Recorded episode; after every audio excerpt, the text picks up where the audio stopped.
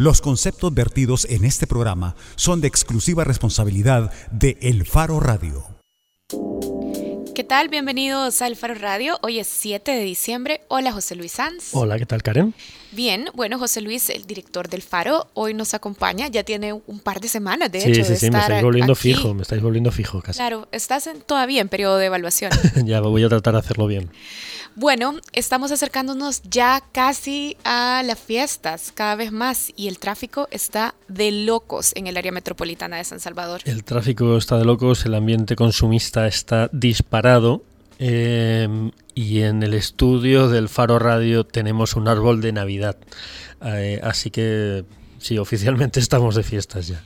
Bueno, y también yo creo que, no sé si da para una fiesta, pero por lo menos es un motivo de esperanza que en San Francisco Gotera continúe el caso por la masacre del Mozote, una masacre que ocurrió en 1981 y tantos, tantos, tantos años después, esta masacre hasta ahora está siendo juzgada en un proceso serio y que tiene continuidad, pero también hasta ahora el Estado salvadoreño empieza a reconocer algunas de sus deudas, por ejemplo, dando a conocer el número de víctimas oficiales. Finalmente, el Estado salvadoreño ha dicho que 978 adultos fueron ejecutados en el Mozote y 533 niños, un total de 1.658 personas asesinadas en esos días de diciembre de 1981.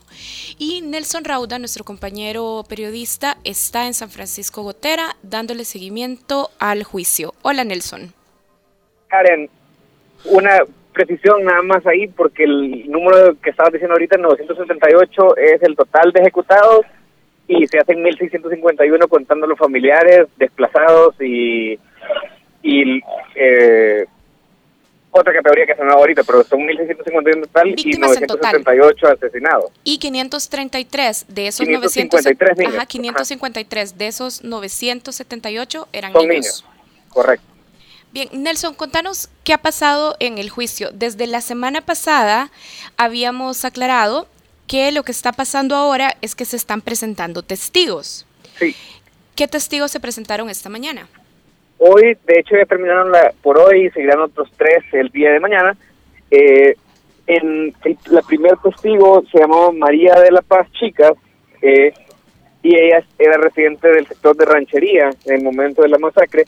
Eh, bueno, ella cuenta la historia de su familia. Básicamente, ella no estaba en el Mozote en el momento de la masacre, sino que estaba en Lourdes Colón y el 9 de diciembre del 81 intentó regresar al Mozote, pero fueron detenidos por un retén militar en Torola y ella recuerda que un soldado le dijo en ese momento, mire, ahorita déle gracias a Dios que usted no está en el mozote y también que no hay no está el que manda ahorita en este retén, así que váyanse. Entonces ella no pudo pasar el mozote.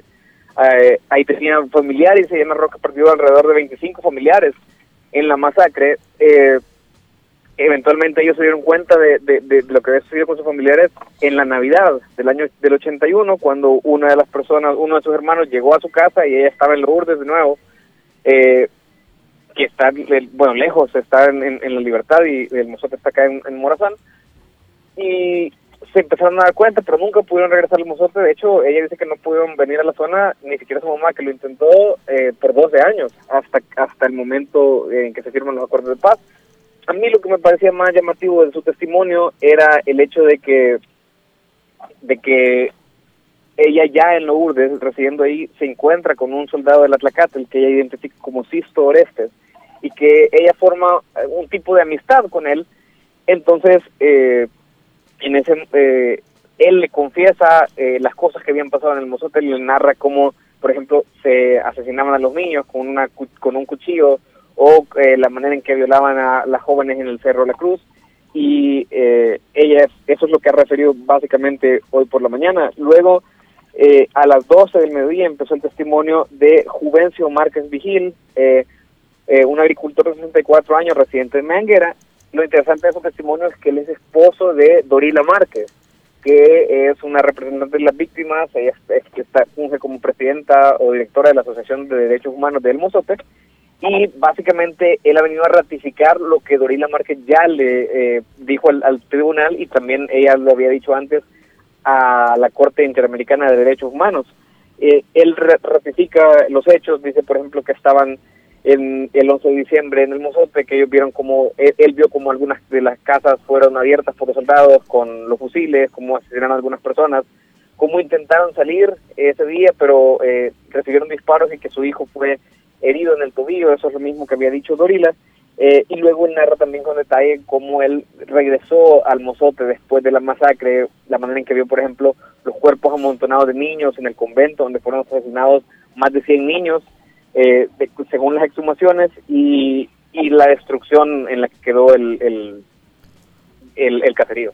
Nelson, lo que estás contando es, eh, me parece importante destacarlo, especialmente importante, porque para quienes desde que se dieron las primeras noticias de la masacre del Mozote, estamos hablando de principios del 82, eh, o después de la firma de los acuerdos con el informe de la Comisión de la Verdad han reivindicado, hemos reivindicado eh, estos hechos eh, y denunciado estos hechos, eh, estos relatos puede parecer que no hacen avanzar judicialmente el proceso, pero, pero es especialmente importante porque judicializar la verdad forzará al final de este juicio al Estado primero y como mínimo a establecer qué sucedió y qué no sucedió y es un reconocimiento eh, institucional, estatal. Estamos hablando de hechos que... Eh, que se han narrado, digamos, eh, en, diferentes formas de relato, en libros, en artículos periodísticos, las víctimas lo han denunciado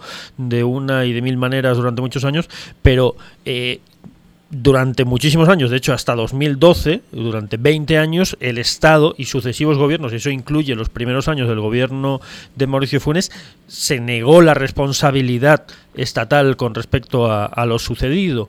Es decir, que, que solo el reconocimiento eh, institucional, estatal, a través de juicio de estos hechos ya es, ya es muy importante. Sí, y bueno, hay, que recordar eso, que por ejemplo, vaya, la Comisión de la Verdad no es un documento que goce eh, de reconocimiento a nivel jurídico, pues, eh, eh, es decir, el informe de la Comisión daba recomendaciones de perseguir ciertos casos y, dejaba la puerta abierta para perseguir otros, pero no tiene el peso de verdad judicial, ¿vea? O, entonces, cuando vos reiteras en un juicio todos esos testimonios, eso le da bases al juez. En primer lugar, lo que estamos teniendo aquí es la fase de instrucción. Eso significa que el juez todavía tiene que, cuando cierre esta fase, va a tener que considerar si hay suficientes elementos de, prueba como para eh, llevar el caso a juicio, que como esto se tramita con la ley anterior, se llama, se llama elevar a plenario. Entonces, todas estas cosas le van a servir al juez eventualmente para decidir, bueno, aquí tengo un caso que vale la pena llevar a un juicio con jurado y, y determinar si hay culpables o inocentes o no, si hay suficientes elementos para eh, por ejemplo, acreditar eh, la responsabilidad individual de los altos mandos militares que están siendo juzgados acá, 18 altos mandos militares. Entonces, eh, aunque parezca que se está reiterando cosas que ya se sabían o que no, no siempre se está revelando alguna novedad respecto a los hechos, sí que es importante para eso vos decías, que es a final de cuentas eh, terminar en, esclarecer la verdad, que es uno de los propósitos de este proceso. Además, en, el artículo que, publicamos en el Faro el, lunes, eh, en el que precisamente mm, revelabas los datos oficiales, y, es especialmente importante porque son datos oficiales que han tardado en llegar 36 años, ¿no? los datos oficiales eh, de un registro formal, cuidado, cruzado, eh, de víctimas y entre esas víctimas los 978 ejecutados hay, datos eh, espeluznantes en ese reconocimiento ¿no? que, que, dan muchísima más profundidad y alcance a ese número redondo en el que eh, digamos coloquialmente estábamos todos abocados a hablar de alrededor de mil víctimas aterrizar en cifras retrata lo espeluznante porque estamos hablando hablabais Karen y tú de 553 menores de edad pero estamos hablando de que de ellos 477 tenían menos de 12 años y 248, o sea, 248 de los ejecutados eran menores de 6 años. son cifras brutales, pero además en este artículo hablabas del tema de la negación y de la negación por parte de la sociedad. Y esta semana, o sea, después de publicado este artículo, es decir, incluso con cifras ya oficiales sobre la mesa, todavía hemos visto en medios de comunicación, en radio, en televisión, eh, exhibición del negacionismo, es decir, de quienes dicen que no hay datos, tratan de restar importancia a los peritajes que se han hecho de las osamentas, que relativizan la importancia y tratan de cuestionar las cifras. Es decir, hay una corriente todavía muy fuerte eh, y muy agresiva para tratar de negar lo que sucedió en el Mozote.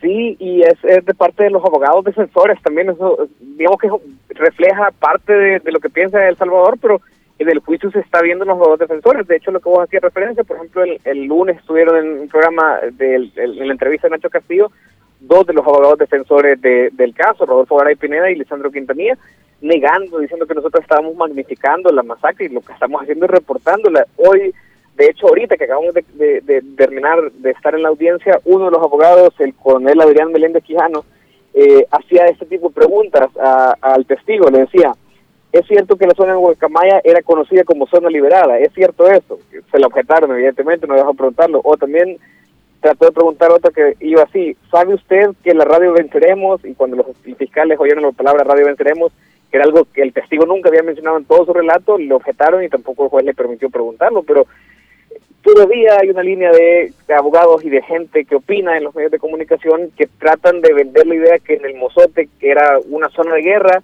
y que la gente allí era guerrillera y que por tanto eso justificaría de alguna manera la forma en que el ejército salvadoreño y específicamente el batallón Atlacate la actuó, eh, lo cual ni es cierto ni en ni en caso de que lo fuera, eh, justificaría eh, una acción de ese tipo del ejército. Estamos hablando efectivamente de mm, más de dos, alrededor de 250 niños menores de 6 años. Eh, es impresionante, como decías, y no, puedo evitar llamar la atención sobre el detalle de que Rodolfo Garay Pineda no es un abogado cualquiera. Rodolfo Garay Pineda fue durante más de una década el director general de centros penales en este país. Claro, un hombre con el discurso actual de negación de violaciones de derechos humanos, porque esto, uno podría entender que esté tratando de eh, probar o no a estas alturas de la historia eh, el, grado de responsabilidad de cada uno, lógicamente su trabajo además, de cada uno de los, de los eh, posibles acusados al final.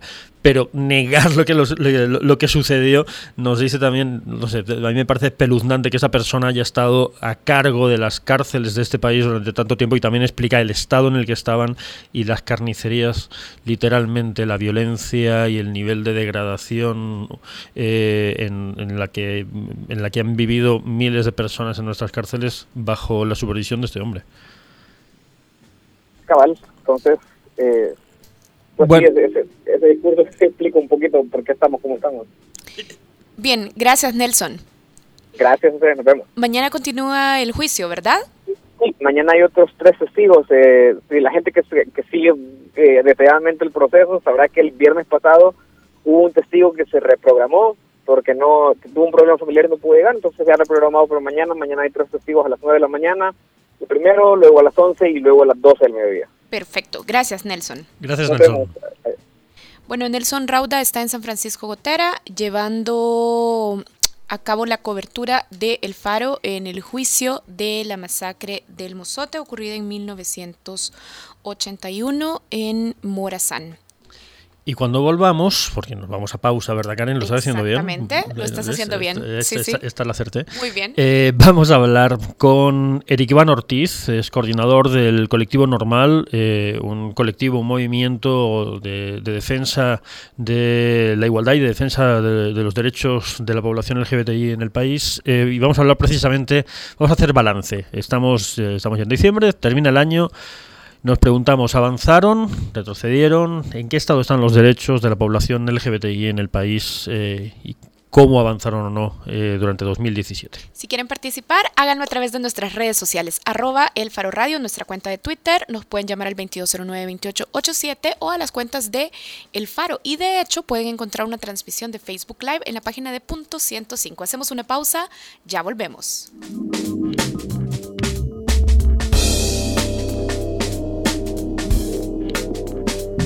El Faro Radio. Hablemos de lo que no se habla. Estamos en punto 105. Así sonaba antes.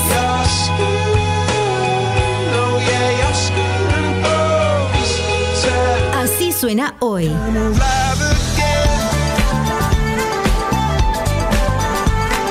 La mezcla perfecta de los éxitos de los 90, 2000 y lo mejor de hoy. Punto 105, joven adulto. Cinco años. ¿Cómo tú crees que este un ministro eh, gana tres mil gana solo 3 mil dólares y tiene subalternos que ganan 5 mil, 6 mil, 7 mil dólares? ¿Tú no crees que le están pasando un cheque por debajo de la mesa? El Faro Radio. Hablemos de lo que no se habla. Martes y jueves, una de la tarde, en punto 105. Si te apasiona la tecnología, el internet y los videojuegos, escucha Tech Lovers, tu espacio donde encontrarás noticias, debates y experiencias del mundo tecnológico. Todos los lunes de 7 a 8 de la noche aquí en punto 105. Sonaba antes.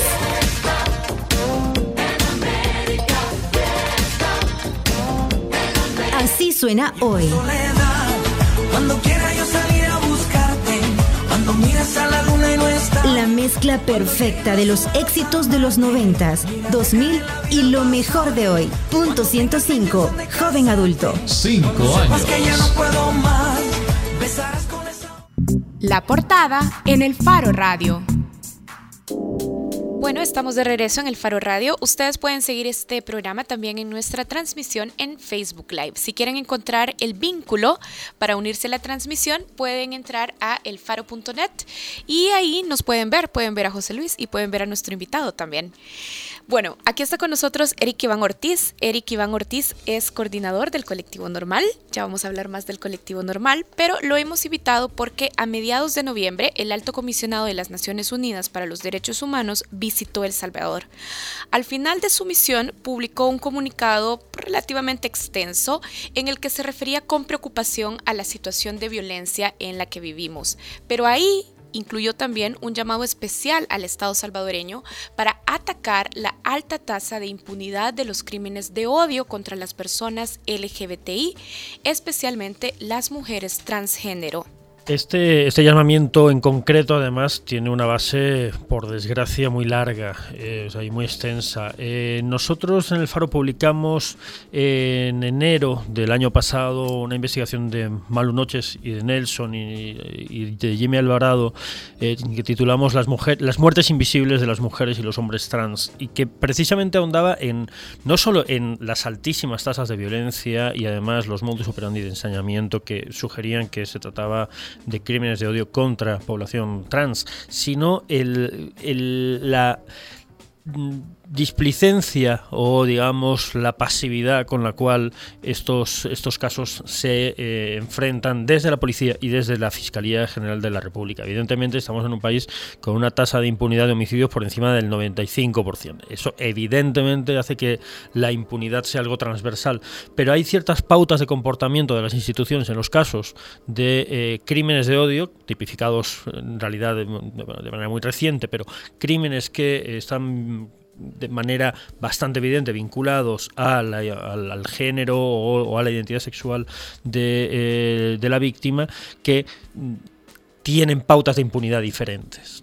Bien, y bueno, Eric Iván Ortiz es coordinador del colectivo Normal. El colectivo Normal trabaja para crear contenido social y cultural sobre la diversidad sexual y para promover la defensa de los derechos humanos de toda la población. Hola, Eric. Hola Karen, hola José Luis, muchas gracias por darnos este espacio, que yo creo que también es importante. Justamente la visita del alto comisionado provocó un debate bastante amplio en la temática de derechos humanos, pero igual este tema es bastante amplio y es también importante eh, aterrizarlo de acuerdo a las realidades de cada una de las poblaciones. En el caso del LGBTI, de hecho, dentro de la propia población LGBTI las realidades son distintas y diversas y por eso es importante también que hablemos de esto. Eric, tomemos como punto de partida las declaraciones del alto comisionado.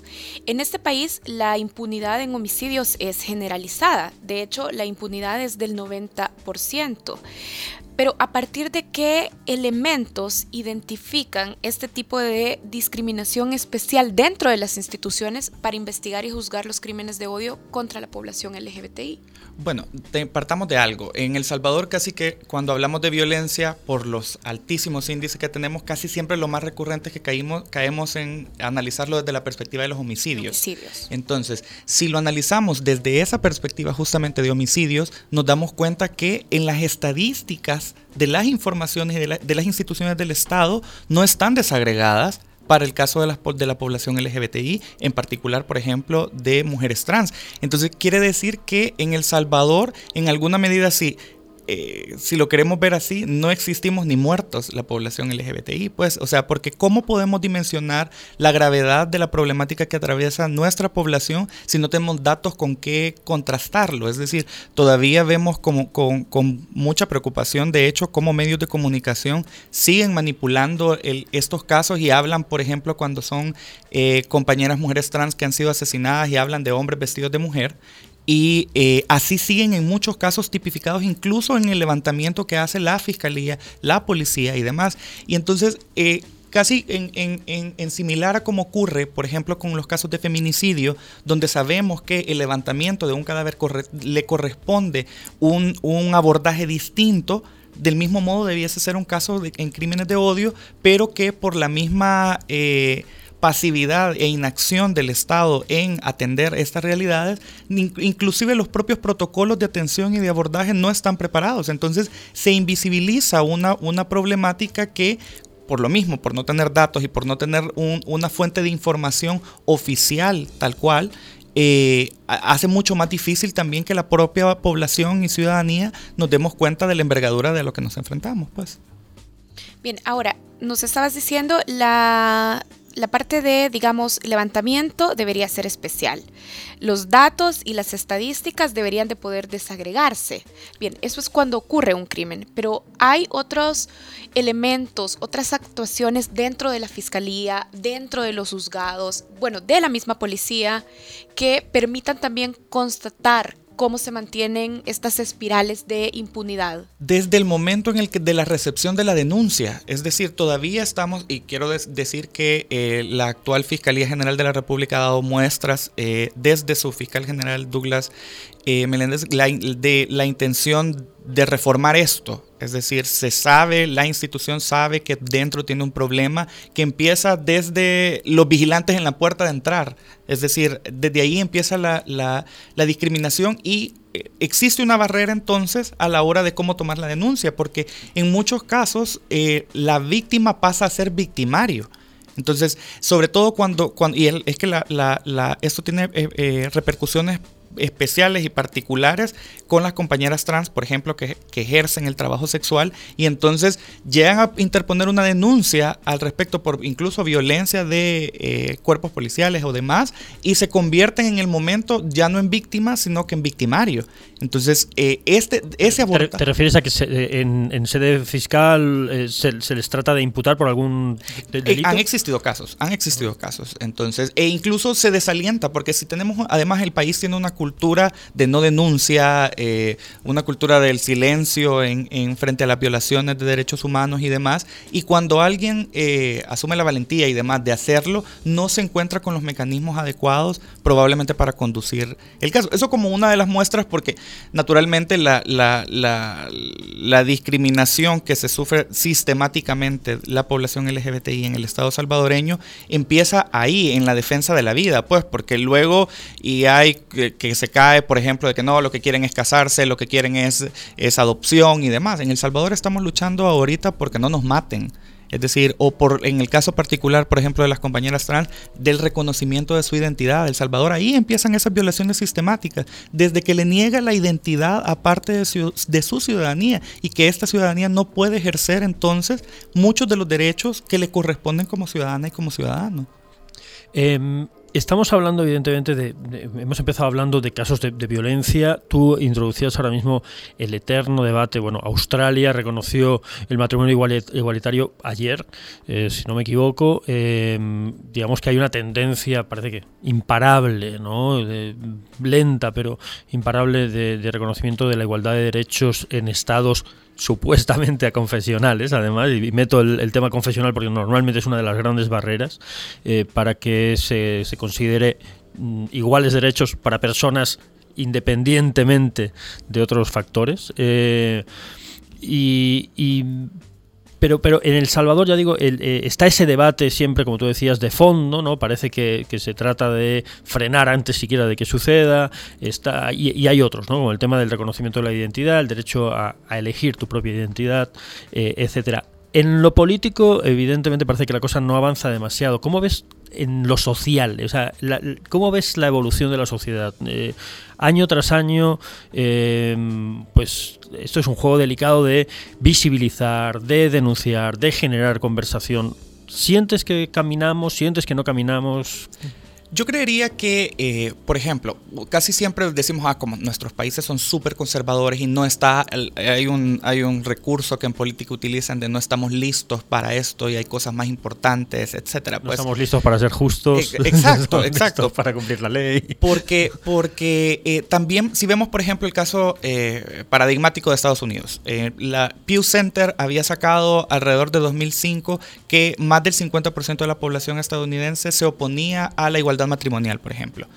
Y curiosamente después, en el periodo Obama, casi que cinco o seis años después, el, dato se había invertido por completo y ahora eran casi 60% de la población que estaba a favor. Es decir, ahí no hubo un cambio generacional que se murió gran parte de la población y luego es que son nuevos ciudadanos, nada. O sea, al final, y, y parece que, que, también es un mito el creer que la población no, no está apta para, para, para poder discutir de, de, estos temas. Pues, y José Luis hablaba de, de un fenómeno que pareciera imparable eh, a mí yo me quedo un poco reticente con eso porque luego y vemos que, por ejemplo, el propio Estados Unidos cuando parecía que ya era imparable, ahora vemos que empieza la, la, contrarrespuesta del bloque conservador que tiene además muy bien aceitado su músculo mediático, político, económico y demás. Esto se materializa así como en Estados Unidos, también en nuestro país y sobre todo con más fuerza en nuestro país, naturalmente.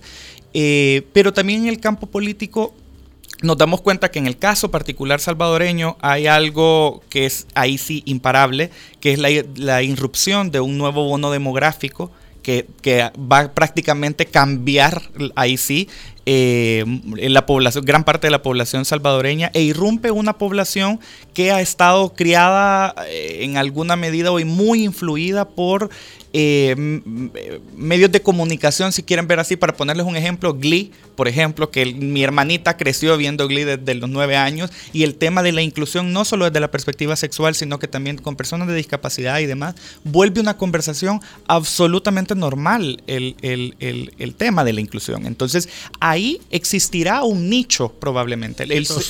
ciertos, referentes culturales globales que eh, penetran mucho más rápido que el discurso de los medios locales o incluso y que los fuerza, y que los fuerza en alguna medida porque ellos y ellas serán votantes próximamente. Y ahí es donde el cambio político puede ser de mayor envergadura. A eso quería llegar. ¿Vos crees que el cambio generacional, que esa nueva generación que ha estado expuesta a diferentes productos culturales, que está más abierta a la tolerancia, al respeto del otro, ¿Vos crees que esta generación encuentra respuestas en los políticos hoy por hoy? Porque yo recuerdo aquí a Rolando Alvarenga, el vicepresidente de Ideología de Arena, diciéndonos, bueno, las demandas de Johnny Wright y de Juan Valiente serán las de ellos y de grupos pequeños, pero no reflejan a la base del partido Arena. Y no es que queramos nombrarte la soga en casa del ahorcado, porque tu experiencia en la juventud arenera fue complicada. Sí, no, me sumo inclusive a las voces de, los Juanes hablando sobre esto. Yo también sigo siendo... Eh, eh, un impulsor sobre, sobre esto, no porque sea como que es evangelización sobre el tema de diversidad sexual, sino que porque yo sí creo que los partidos políticos modernos eh, deben de ser esta especie de sombría en donde dentro compaginan personas que tienen diferencias, pero que los unen más coincidencias. Pues entonces el reto de los partidos, tanto en Arena como en el Frente, sigue siendo transformarse en eso. Y en esa medida, eh, yo sí creo que, que, al final eh, los partidos van a evolucionar acorde a qué tanto va a participar esa generación. Porque yo sí no me caso, por ejemplo, que esta nueva generación millennial o como la etiqueta que les quieran poner, sean todos así de progresistas o sean todas así de abiertas eh, en, esta perspectiva, porque igual ya encontramos, o sea, por eso a mí no me gusta mucho el hablar de relevo generacional, porque eso parece que alguien le da la estafeta a alguien más y entonces solo es un cambio de, edades, sino más bien un cambio generacional que trascienda la edad y, y aterrice en las ideas, que es lo fundamental. Y vuelvo, vuelvo entonces a, un poco a mi anterior pregunta, ¿ves que estos sectores más progresistas de la población salvadoreña tienen una respuesta en los partidos políticos mayoritarios, tal y como los tenemos ahora?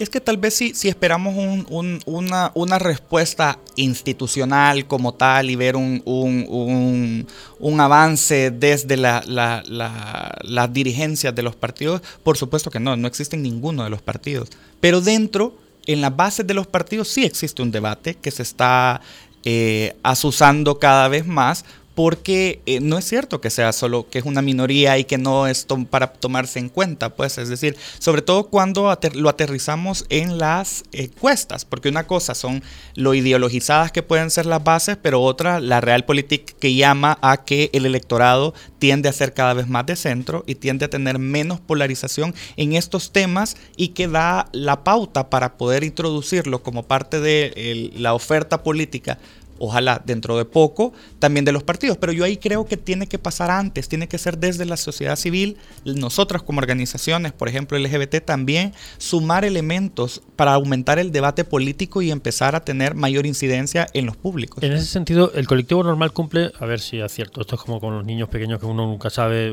hay un momento en el que te pierdes. ¿Son cuatro años ya? Tres, vamos Tres. Bueno, estaba, estaba, echando uno.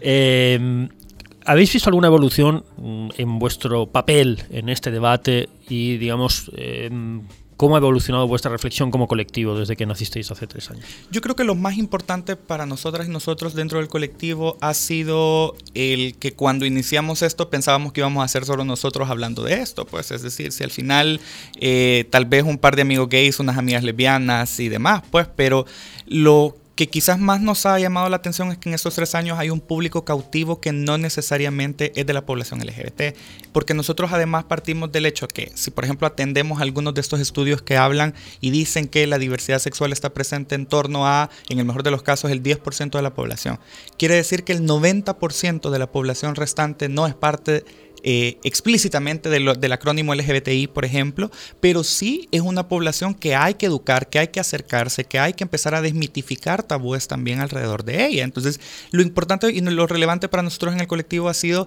la aceptación también de un público que no necesariamente es LGBT, pero sí encuentra importante empezar a integrar estos contenidos en su agenda cultural y demás. Y por eso es que el, el colectivo para nosotros se llama normal, porque lo raro es en realidad que veamos la diversidad sexual como lo normal cuando se ha eh, martillado en medios de comunicación diciendo no, gays y lesbianas son anormales. Pero luego vamos y vemos en la naturaleza y nos encontramos que la diversidad es en realidad lo normal. Vemos que unas, son, unas personas son altas, unos son chiquitos, unos gorditos, unos chelitos, unos rubios, unos piensan de izquierda, unos de derecha. Entonces sabemos que la diversidad es lo normal y exteriorizar, expresar esta diversidad también debería de ser lo normal. Pero nosotros encontramos que para que esto suceda debe de darse en, debe de propiciarse un cambio cultural que la acepte, no solo desde la perspectiva de la diversidad sexual, sino de todos, porque la diversidad es al final lo que es intrínseco al ser humano y lo que es un elemento característico y difereabilizador realmente de los y Y vosotros además, eh, me parece que, francamente soy, soy muy fan de, de, la parte de trabajo, de vuestro trabajo que conozco, ¿no? Eh, pero eh, desde el principio habéis tenido muy claro que, por ejemplo, la discusión sobre cultura en general. Eh, eh, es decir, el, introducir este debate en debates, de manera transversal en otros debates y en otras realidades y en otros procesos de discusión del, país es muy importante. ¿no? Es decir, desde discusión sobre literatura, eh, te voy a pedir que nos digas la agenda del el Festival de, Cine y Derechos Humanos de Barcelona y las proyecciones sobre el tema LGBTI que va a haber este mes. Es decir, introducir efectivamente transversalmente el tema de la diversidad, la diversidad sexual, pero la diversidad en general en otros debates. Exacto. Eh, de hecho, por eso nosotros tenemos un programa que se llama Pláticas Normales, donde la idea es platicar de diversidad desde diferentes abordajes, porque eh, pasa mucho, pues, o sea, ah, como, como estás en una organización LGBT, entonces vos vas a hablar solo de gays o solo de lesbianas o solo de trans. ¿Cuánto se les olvida que somos abogados, que somos economistas, doctores, policías, militares, etcétera, etcétera? Es decir, la diversidad no distingue ni de ni clases sociales, ni intereses particulares, ni demás, pues entonces es súper importante abordar precisamente la diversidad desde todos estos enfoques porque después empieza, ahí lo importante es que la población se dé cuenta de cómo todas las personas tenemos a nuestro alrededor personas que forman parte de la diversidad sexual, que son nuestros sobrinos, que son nuestros primos, nuestros tíos, nuestros compañeros de trabajo, etcétera, que al final cuando nosotros reproducimos discursos de odio y discriminación, los estamos discriminando y odiando a esas personas con las que compartimos todos los días. Eric, antes de hablar del Festival de Cine y Derechos Humanos, quiero que volvamos a algo que decías al principio. Decías incluso dentro de la misma población LGBTI, y corregime si, si te estoy citando mal, es posible identificar un poco de discriminación dentro de la misma población LGBTI. ¿A qué te referías? Sí existe, no dije puntualmente eso, sino más bien que, las realidades dentro de la población LGBTI son distintas eh, y que, es también importante abordarlas porque eh, lo cierto es que, por ejemplo, gays y lesbianas no tenemos los mismos trazos de discriminación que sí tienen las personas trans porque el solo hecho de acceder a una identidad nos permite tener acceso a banca, a educación y demás. Es decir, las personas trans no se pueden ni graduar en este país. Cuando tienen el acceso, que ya hablar, del acceso para las personas trans es todo un, tema, pues entonces sí existen porque luego y también se cae uno en, el, en, en la tentación de pensar que como son gays, son lesbianas, saben de diversidad y no, es decir, somos personas que también nos desarrollamos en un sistema heteropatriarcal tal cual y que recibimos un bombardeo así. Entonces, los, los trazos de machismo, por ejemplo, y de misoginia y demás, existen, pues, y, están también eh, dentro de la propia población LGBTI porque no ha habido un proceso de educación integral. Es decir, en esto también eh, eh, somos las personas que, que, bien o mal nos hemos tomado la tarea de, de convertir en esto en una causa y de de autoformarnos también, porque no es que exista una currícula que haga la formación eh, específica de, la población, de la diversidad sexual como tal, pues entonces es un, es un, es un avanzar a dos, a dos velocidades, a manera interna también de la población para empoderarla en principio de sus derechos, también para que conozca de la, de la propia eh, diversidad sexual y también a la población en, el, eh, que fuera de la diversidad sexual, pues. En el periodo anterior, el gobierno creó la Secretaría la Secretaría de Inclusión Social, que tiene una dirección de diversidad sexual. ¿Cuánto dirías que los ha acompañado el Ejecutivo en la promoción de los derechos humanos de la población LGBTI? Yo no hablaría quizás en general del Ejecutivo, me quedaría eh, hablando con la, de, la, de, la, Dirección de Diversidad Sexual, que yo creo que ha tenido la mejor de las intenciones, pero que se ha enfrentado como siempre a esto, que todo es casi que una, una, una, eh, una carta de intenciones y al final no cuenta con los recursos que necesitan para implementarla. Pues entonces, que nace además eh, limitada porque el, su actuar es solo para el Ejecutivo también y que en la práctica también a veces eh, también eh, como no tiene los fondos necesarios también debe de canalizar fondos de otra parte y ahí se ve en alguna medida con una competencia también con las organizaciones porque también así funcionamos pues. Y luego eh, lo que estás diciendo perdona que, trate de resumirlo y simplificarlo un poco es que hay una mini ONG dentro del ejecutivo. Prácticamente porque luego sí vemos como como como avances eh, simbólicos, porque son simbólicos el que el Ministerio de Salud, que el Ministerio de Trabajo y demás que sí han dado eh, pasos adentro de sus, de sus instituciones para empezar un proceso de reconocimiento. Tenemos uno muy importante dentro de poco con el Ministerio de Justicia y Seguridad Pública, que es el área de, más, de mayor interés también para nosotros precisamente por el tema de seguridad. Eh, pero sigue siendo insuficientes, porque al final esto, el día de mañana que cambien a la ministra o al ministro, esto se puede caer. No, ¿Qué va a pasar en el Ministerio de Seguridad y Justicia? Eh, dentro de poco se va a lanzar una política, eh, vamos a, va a haber convocatoria de prensa y demás. Eh, se ha trabajado, como les decía, el principal abordaje sobre el sector justicia, en definitiva ahorita, y se ha encontrado con, con, con, las buenas intenciones tanto de la Fiscalía General de la República como del Ministerio de Justicia y de Seguridad. Entonces, se ha estado trabajando con, en eso y ojalá podamos, podamos materializar ya dentro de poco algo que, que, que hemos venido trabajando más de cerca. Pero sí les decía que, que, que hace falta falta que esto descanse en, leyes, es decir, porque mañana cambian de ministerio, cambia de gobierno y esto se puede derrumbar, es decir, no descansa realmente en algo tangible que nos permita dar la batalla en adelante, pues, es decir, aquí hace falta decididamente una ley nacional contra discriminación, hace falta una ley nacional eh, de defensoras y defensores de derechos humanos y periodistas, por ejemplo, eh, que son a, manera de, de, como una coraza que va a permitir mantener la, la, lucha, pues, y que los pequeños avances que se han dado en la actualidad no se caigan, pues. El otro año es año de elecciones legislativas. A partir de las ofertas de los partidos, que ya les vamos Pensé que le ibas a preguntar si se iba a lanzar como candidato independiente. Ah, bueno, también. ya pasó el tiempo, ya pasó el tiempo. Y ahora dice, no, los tiempos ya no me dan. No, no, no, pero a ver, Vamos a elecciones legislativas el próximo año. ¿Vos ves dentro de las ofertas de los partidos políticos posibilidades de que, por ejemplo, una ley nacional contra la discriminación encuentre apoyo desde la Asamblea Legislativa? Yo creo que ahí de, de encontrar los mecanismos para hacerlo. Es decir, existe una convención internacional sobre el, contra la discriminación que hace falta aquí ratificar el, el estatuto. Entonces, eh, por ahí puede empezar la discusión, porque al final y luego esto tendría ya, con solo la ratificación ya tiene un rango eh, de convenio internacional y luego si no se legisla igual se puede recurrir al convenio. Entonces, ya tuvimos experiencias, es decir, el año pasado se, se, se reformó el Código Penal para eh, legislar por los crímenes de odio y, introducir las tipificaciones de, crímenes de odio en el artículo 129 eh, y 155 Desafortunadamente, hay que decirlo, ha sido letra muerta hasta el día de hoy porque seguimos viviendo esta impunidad rampante de la que hablaba José Luis antes.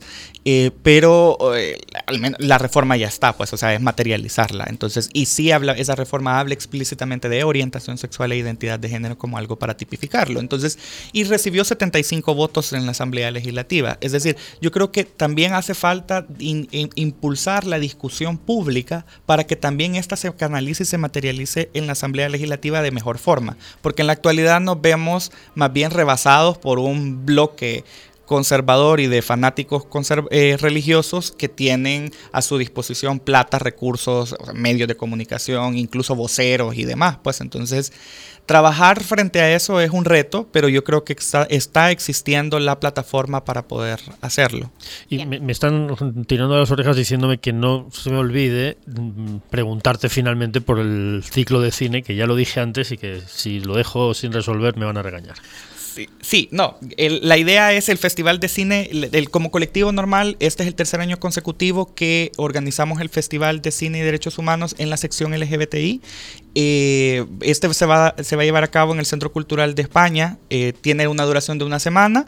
Eh, nosotros hacemos la inauguración el día lunes a las 7 pm en el Centro Cultural. Va a haber una copita de vinito. La idea, vamos a proyectar el, el, el mediometraje Berlin Love, que es israelí trata de la temática religiosa, que es la temática en El Salvador. Como colectivo es un reto porque no lo, no lo hemos abordado antes. Eh, y nos parece muy importante porque trata de una familia judeo-ortodoxa que, que, cuya madre es muy devota y trata de curar la homosexualidad de su hijo, que es como muy, muy tradicional también en, desde esta perspectiva. Y tendremos después del, del, del mediometraje una plática normal que es justamente llevaremos a, dos posturas antagónicas en el tema. Entonces, cordialmente invitados e invitadas a acompañarnos el día lunes a las 7 pm en el Centro Cultural de España. El, resto de días de la semana también habrán otros, otras temáticas como derechos de las mujeres, ecologismo y activismo y represión que los pueden encontrar en la cartelera del Centro Cultural. Uno de nuestros oyentes, eh, anónimo, por desgracia, en Twitter nos reclamaba cuando anunciamos tu entrevista que tendríamos que exponer la posición de otras personas que acuden acuda el lunes a la plática. Con gusto, con gusto. La idea es justamente eso, empezar a contrastar, porque también es bien particular que las personas que tienen como las posturas más conservadoras y demás dicen estas cosas no se debaten. Y entonces, ¿y cómo? O sea, ¿tienen verdades absolutas o cómo?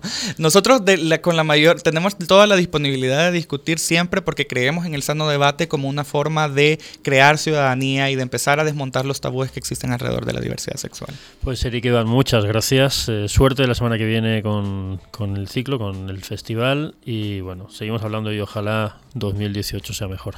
Ojalá.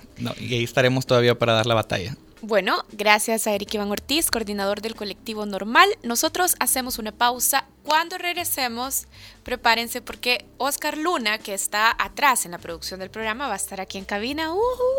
y va a estar porque él y José Luis Sanz son super fans de la banda. Lo voy a dejar en suspenso, fíjate. ¿Cuál será una de las bandas favoritas de José Luis Sanz y Oscar Luna? De esa banda vamos a hablar. buena música, lógicamente ya con nuestra edad, pues un poco oldies, pero, pero oldies nacional. Pero local, ajá. Piénsenlo, ya volvemos. El Faro Radio. Hablemos de lo que no se habla. Estamos en punto 105. Así sonaba antes.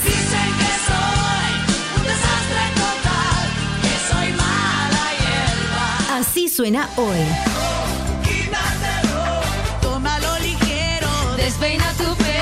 La mezcla perfecta de los éxitos de los 90, 2000 y lo mejor de hoy. Punto 105. Joven adulto. Cinco años. El presidente ha denunciado mucho eh, la corrupción hacia afuera, ¿no? Y pues ahora es tiempo de ver si realmente existe esa viga en el ojo de él, ¿no? El Faro Radio. Hablemos de lo que no se habla. Martes y jueves, una de la tarde, en punto 105. Así sonaba antes.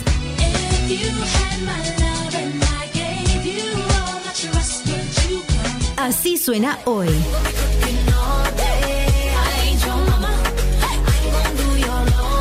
La mezcla perfecta de los éxitos de los 90, 2000 y lo mejor de hoy. Punto 105.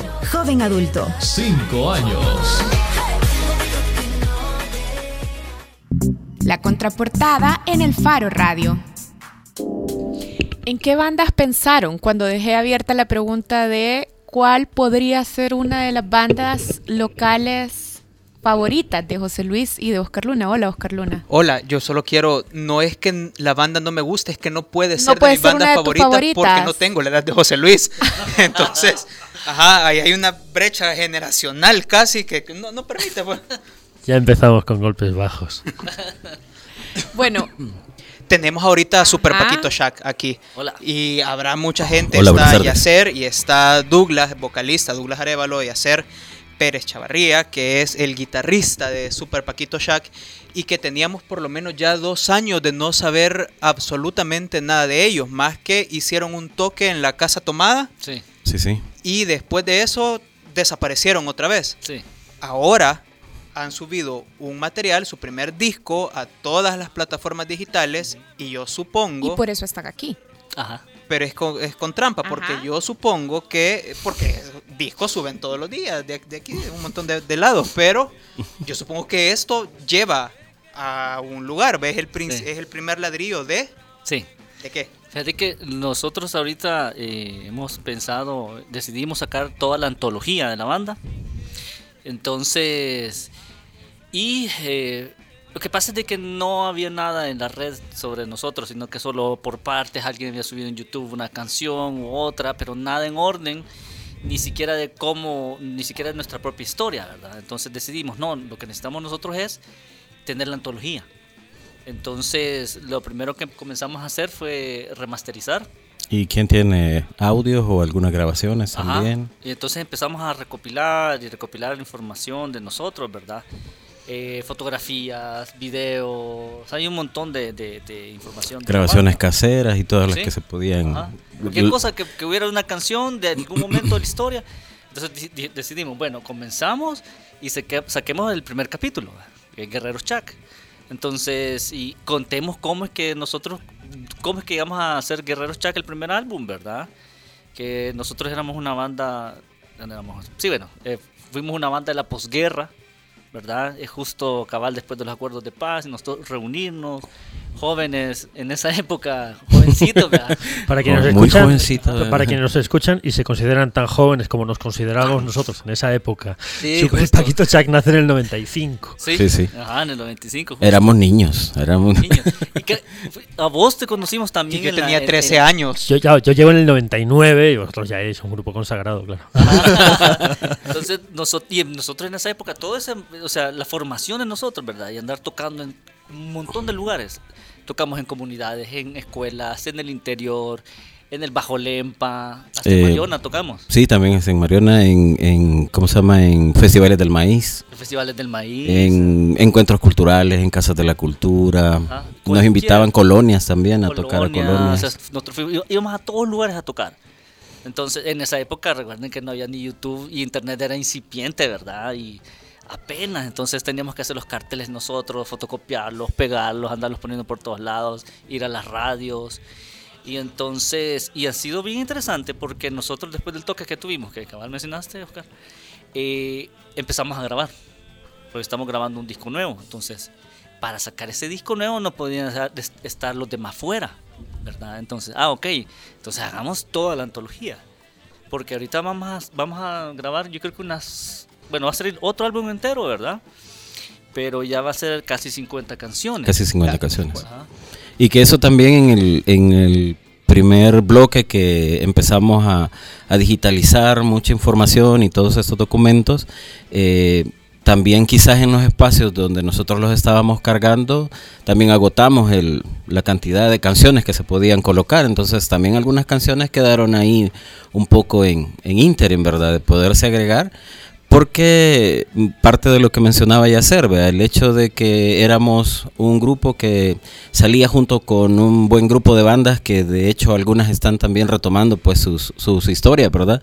Em, no había una, una, industria de la música como tal, espacios donde grabar y algunos de, de, las rolas que están escuchando fueron grabadas en estudios que habían hecho los mismos músicos, que empezaron a formar los mismos músicos, ¿verdad? Entonces, eh, éramos amigos de, de, los músicos de Nativa Geranio y entonces también de Nativa Geranio nos ayudaron a hacer el primer, el primer sencillo con el que, con el que empezamos a este mundo de, de trasladar lo que ya hacíamos en ensayo a algo que podíamos escuchar. Sí, exacto. tú que ya escuchó su disco, que tripió bastante? ¿Qué pasó? No tengo audio. No. Ya.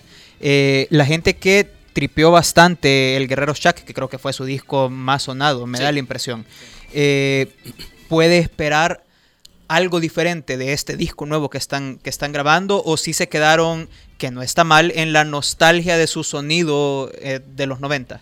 Fíjate qué interesante tu pregunta, porque en realidad sí es diferente sonido, pero tiene que ver con el propio sonido de la banda. Porque en la banda, por ejemplo, yo no estuve un montón de años, ¿verdad? Pero este, tampoco de repente estuvo Dula, de repente, o sea, fuimos cambiando. Cambiamos bajista. Cambiamos bajista eh, en realidad el sonido de la banda se mantiene, pero nosotros en esa innovación que estábamos grabando, nosotros decíamos, bueno, ¿y por qué no vamos a grabar un disco conceptual como Guerreros Chuck? Que vamos a poner lo que querramos, En el CLM 80 es de las primeras grabaciones, a lo que yo conozco, de música electrónica también. O sea, sí tiene un drone machine, sí tiene efectos de sintetizadores. Y, de las primeras canciones con sampler, de un audio, ¿verdad? del del discurso.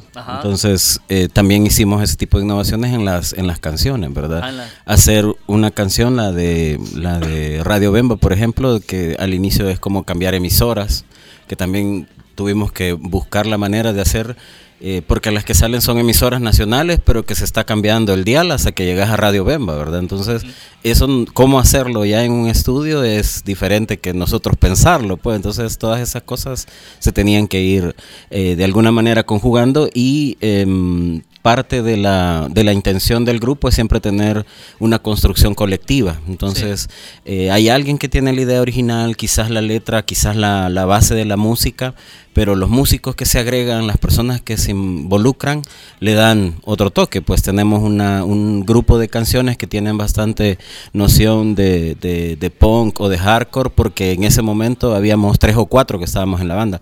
Pero hay otros que son salsones y son como banda, pero porque habíamos como doce, ¿verdad? Siendo Super Paquito Chuck. Entonces, eso también le da una, una mezcla diferente a las, a las canciones. Y eh, qué acogida o qué expectativa estáis tratando de generar en el viejo público y también en el nuevo. Es decir, ¿qué esperáis o qué diálogo esperáis encontrar con nuevos eh, aficionados a la música, con la nueva generación eh, de, jóvenes interesados en la música en El Salvador? Fíjate que sí, eh, es... realmente nosotros cuando pensábamos eso, yo decía, bueno, hay muchos jóvenes que no, no nos han escuchado, no han visto nada, no, no hay ni siquiera videos, ¿verdad? Eh, entonces, eso también estamos... Sí, Karen, te estamos señalando a ti. Sí, yo no sé por qué ella hacer me vea tan directamente. Sí, no, pero que es, hay un montón de música que no, no, no, conocieron porque ni siquiera fueron a conciertos, ¿me entiendes? Estaban muy jovencitos. estaba creciendo, si no me daban permiso de salir sola. Ajá, entonces, no por eso, pero es interesante porque... Eh, ahora nosotros sacando la discografía es que la gente puede escuchar la verdad. Y por eso es que está en todas las plataformas de streaming ahora Guerrero Chuck y la cosa es que nosotros en la antología la vamos a estar sacando rápido porque el siguiente álbum se llama Salvaje. Entonces en Salvaje hemos recopilado los singles singles digámoslo así verdad y lado B y canciones grabadas por todos lados pero que nunca se editaron en un álbum ni salieron en radios que no se incluyeron, que en algunos casos se grabaron, pero que no quedó en la selección, digamos, de, de las que sí hicimos públicas. Y hay cosas que también tienen otra, digamos, otro público que también se va a ir como sumando es de los amigos, de los conocidos, de la gente que llegaba a escuchar la banda, eh, que le ponen esas canciones a sus hijos, le pusieron esas canciones a sus hijos, sus hijos conocen esas canciones, entonces, pero nunca vieron a la banda, ¿verdad? Entonces también les interesa ver, ver la banda. Nos hemos dado cuenta de, de personas en, en algunos, eh, cuando hemos trabajado con instituciones del gobierno, eh, que ponen un cassette o ponen un disco del grupo y nosotros no les hemos dicho que somos del grupo ni nada y ahí nos hemos dado cuenta. Entonces hay un, eh, de hecho también eh, Yacer que ha estado ahí al tanto de, tanto de las redes sociales como de subir las nuevas rolas. Eh, hay gente no solo El Salvador que comenta sobre las canciones, pero entonces que también les ha interesado, les ha llamado la atención que aparece, ¿verdad? Super Paquito Chuck de nuevo en, en este escenario donde hay más comunicación o donde más fácil se circula la información. Sí, porque ahorita con SLM80, ¿verdad? Que le escribimos eh, eh, para, bueno, significa 6 y 45 de la tarde del día lunes 24 de marzo de 1980. Ajá. Pero se llama SLM80. Esta canción se ha utilizado en un montón de documentales en el mundo. Y nosotros ni nos hemos dado cuenta y la gente la agarra, ¿verdad? Y la ha puesto. Y hace poco nos, nos, enteramos de que en Uruguay unos jóvenes ganaron el premio iberoamericano sobre los derechos humanos y justamente habían escogido ese M80 para un programa de radio y para el proyecto. Porque han enseñado con esa canción que fue lo que sucedió en esa época aquí en el país, ¿verdad?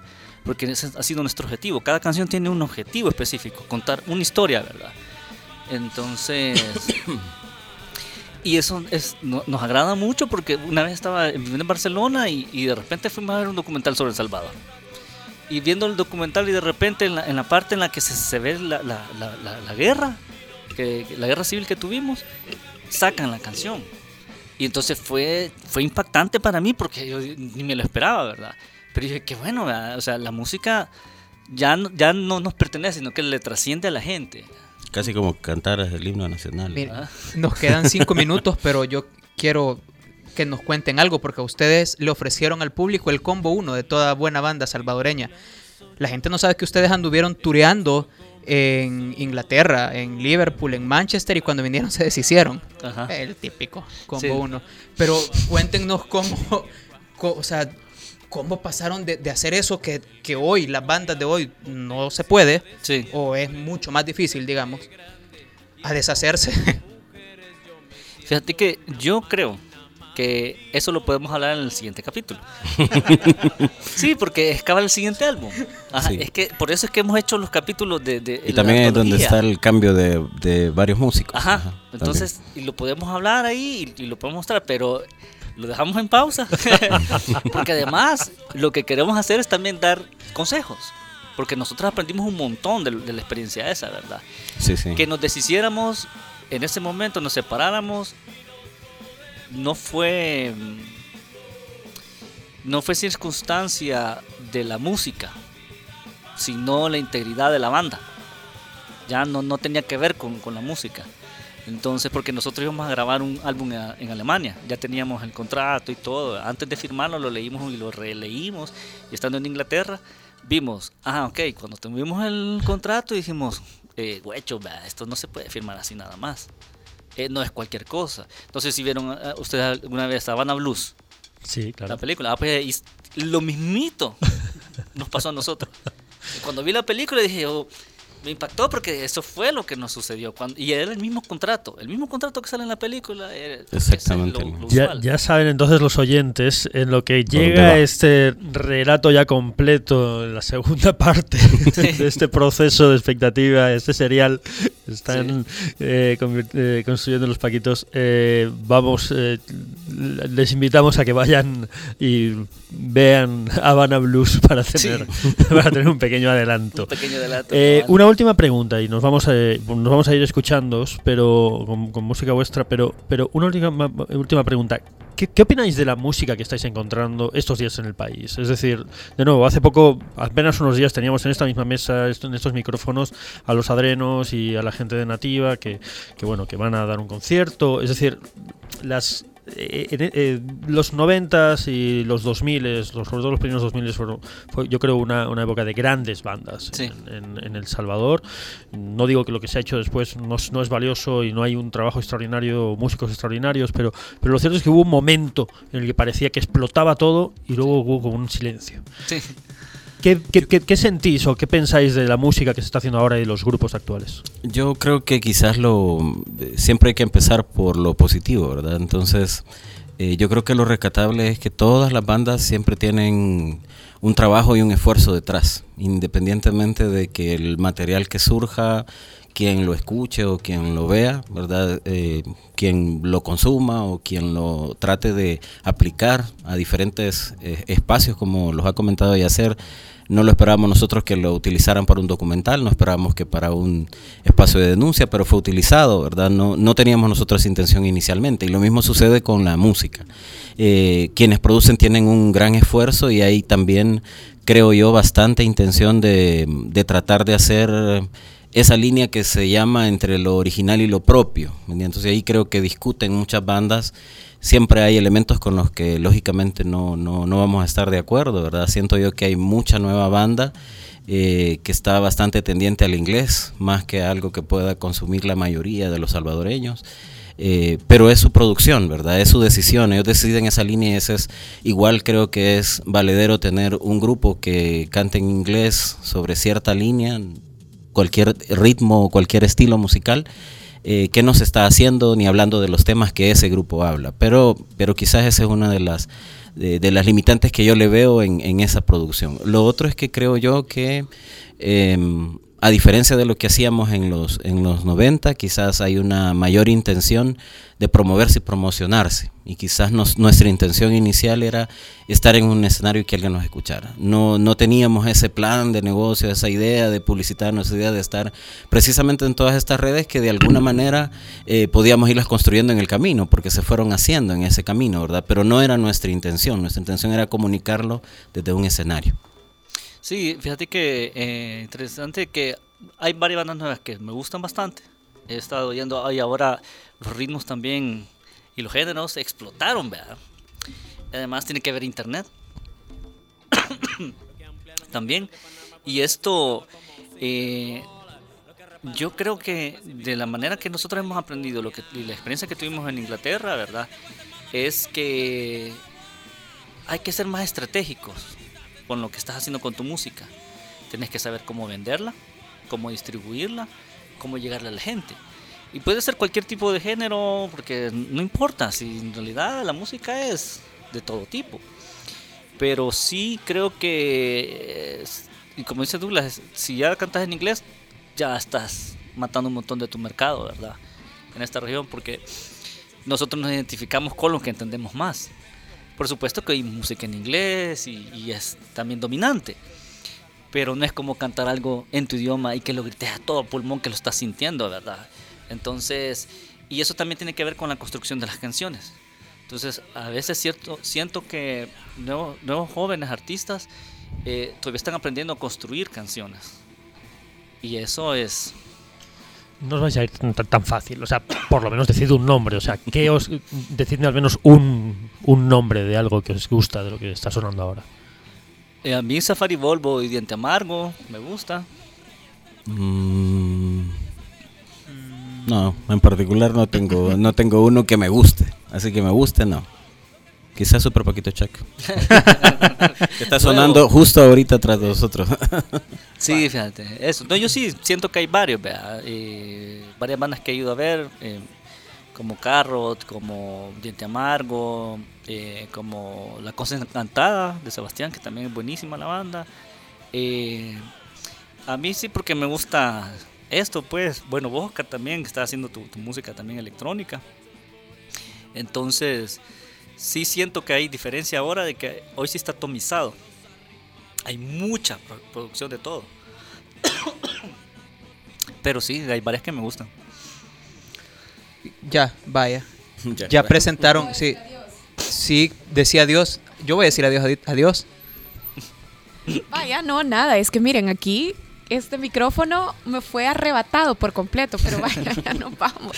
Solamente adiós, José Luis. Adiós, adiós a los, a los oyentes. Gracias de nuevo por la invitación. Eh, es un gusto venir siempre a este tan gustado programa y bueno, vamos a irnos escuchando precisamente eh, esta rola de la que hablabais antes que es SLM80 que formó parte además del recopilatorio Romero Sí, ¿no? De- que- Del primer disco. Sí. Y, este, y somos quizás de las pocas bandas que estamos en los dos discos que se han hecho sobre Romero. Y este Pues- fue el del primer disco. Pues vamos a escuchar esta, esta canción, esta canción que decía Yasser que, que escuchaba por sorpresa en Barcelona, sin Ajá. esperarlo, en un documental y que, y que para, para mucha gente, evidentemente, mm, aunque sea posterior, refiere a una época y a una mirada hacia atrás, hacia nuestra historia. Sí. Bueno, muchas gracias. Muchas gracias, feliz tarde, búsquennos. Nos vemos, nos escuchamos el martes.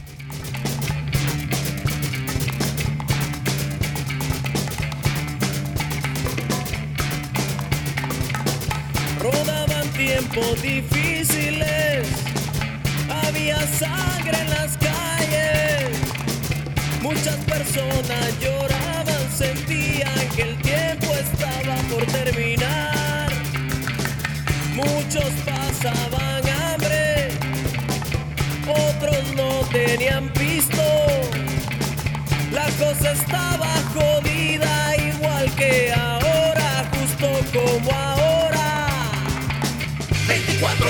80, 24 de marzo, 24 de marzo del 80, 24 de marzo. Nació en casa grande, era hijo de santos, conoció el telégrafo y de pequeño era el niño de la flauta. En su cuarto de Roma solo tenía un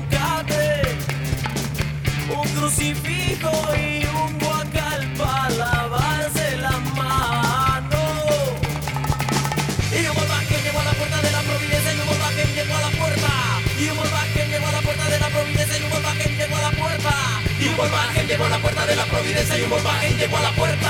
Y un volvaje llegó a la puerta de la providencia y un volvaje llegó a la puerta. Señores, esta canción está dedicada a todos aquellos que no se han callado ante la injusticia social. no hace falta corazón. Y mira que para que tú puedas gozar el sol, solo hace falta un poco de gente. Para liberar no hace falta corazón. Para joder al mundo, solo basta un mal gobierno. Para liberar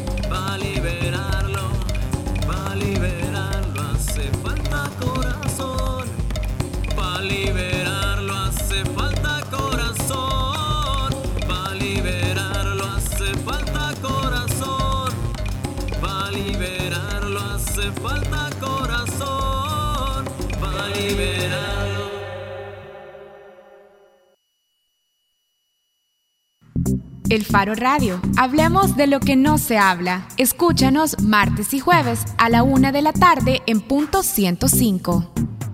Los conceptos vertidos en este programa fueron de exclusiva responsabilidad de El Faro Radio.